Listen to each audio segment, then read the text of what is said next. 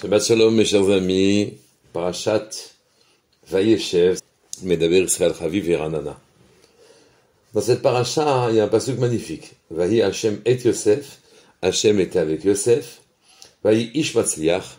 Et Yosef était un homme qui réussissait. Et puisque Hashem était avec lui, alors Yosef réussissait.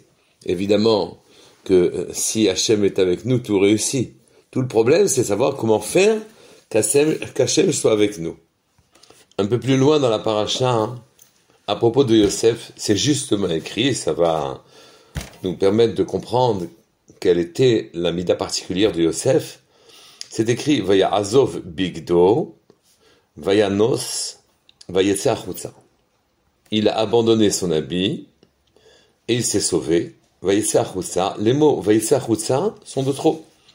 Il s'est sauvé devant les sollicitations très insistantes de Madame Potiphar, qui voulait naturellement avoir des rapports avec lui, et euh, il a été obligé, de manière à ne pas lui céder, d'abandonner son habit dans ses mains à Madame Potiphar, de se sauver et de sortir à l'extérieur. Alors naturellement, quand il se sauve, c'est qu'il sort à l'extérieur. Donc qu'est-ce que ça veut dire qu'il sorte à l'extérieur? Plutôt, qu'est-ce que ce passage nous a appris de plus? Quand après avoir dit qu'il s'est sauvé, après avoir abandonné son vêtement dans ses mains, qu'est-ce que ça veut dire qu'il est sorti à l'extérieur? Et Le Svatemet explique, il est sorti en dehors de Malbouche à Gouf. Il est sorti en dehors de son habit de chair, de son corps. C'est ça que ça veut dire, il est sorti en dehors de lui-même en quelque sorte. Nous savons que Adam Arishon, après la faute originelle, était revêtu de cotnot or. Alors naturellement, avant la faute, il était aussi revêtu d'une tunique, mais cette fois-ci c'était une tunique de lumière, tandis qu'après la faute, il était revêtu de cotnot or, or avec Aïn cette fois-ci, une tunique de peau. Il a donc été habillé d'un corps. Il a été habillé de gashmiut, une, une matérialité épaisse. Il a été habillé de enoshiut, d'un vêtement d'humain. Désormais, il devait s'atteler à, euh, à réparer l'épaississement de sa de son mur extérieur entre la pnimute, la profondeur et l'extérieur. Cette fois-ci, il va y avoir un épaississement qui va devenir un véritable écran et la pnimiut, sa profondeur, ne va pas pouvoir s'exprimer correctement. En fait, on se confond avec son habit extérieur, avec son corps. Et bien pire que ça, quand sourd de notre intérieur, notre pnimiut, notre profondeur, elle s'exprime par des sentiments.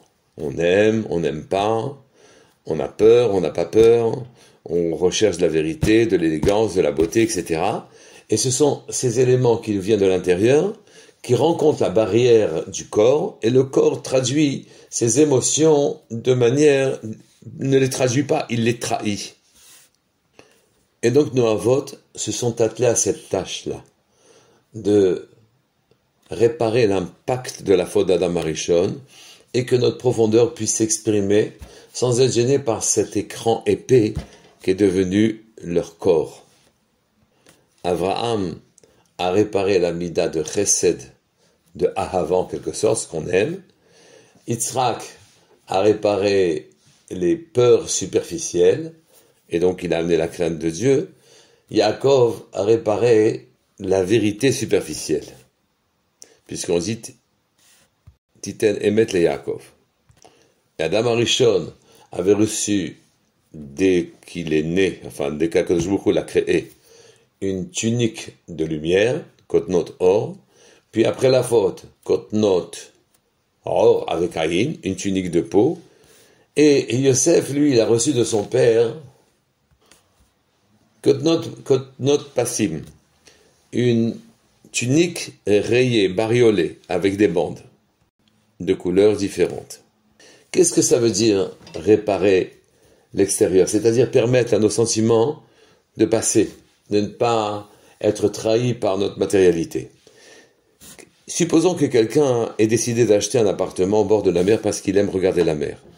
On peut regarder la mer avec un œil gashmi, un œil matériel, et pas avec un œil sikhli, un œil spirituel.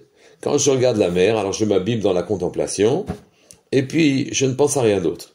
Mais si je fais jouer mon œil sikhli, mon sechel, ma profondeur, si je fais jouer mon, ma en quelque sorte, alors je me dis que justement, en regardant cette mer, je vois une immense étendue, une brecha, une piscine, milachon bracha, qui réunit toutes les brachos du monde, puisque la mer s'est fait vivre le monde entier, puisque la mer fait vivre le monde entier. Son eau est là, et ensuite elle est distribuée.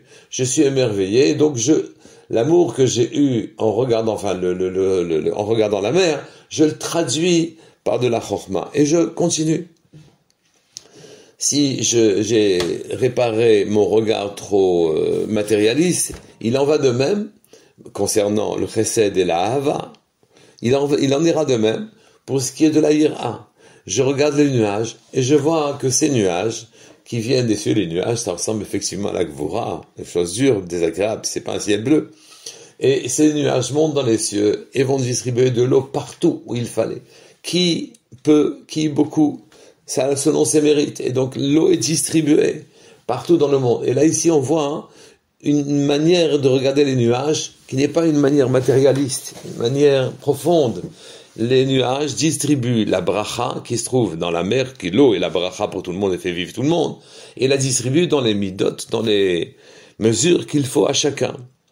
Et donc on voit à ce moment-là, par cette, par ce regard différent, on peut appréhender la réalité et laisser monter nos émotions de façon à ce que nos émotions ne soient pas captées, perturbées par la matérialité, et qu'au contraire, elles nous permettent de nous construire et de ne pas être enfermés dans notre habit de peau. Quant à Yosef lui-même, il a une tunique bariolée, une tunique blanche, noire, blanche, noire, avec des bandes, et lui, il pouvait passer de noir au blanc, du blanc au noir. Il pouvait passer de la matérialité à la spiritualité, de la spiritualité à la matérialité, à la matérialité sans être atteint. Shabbat shalom kol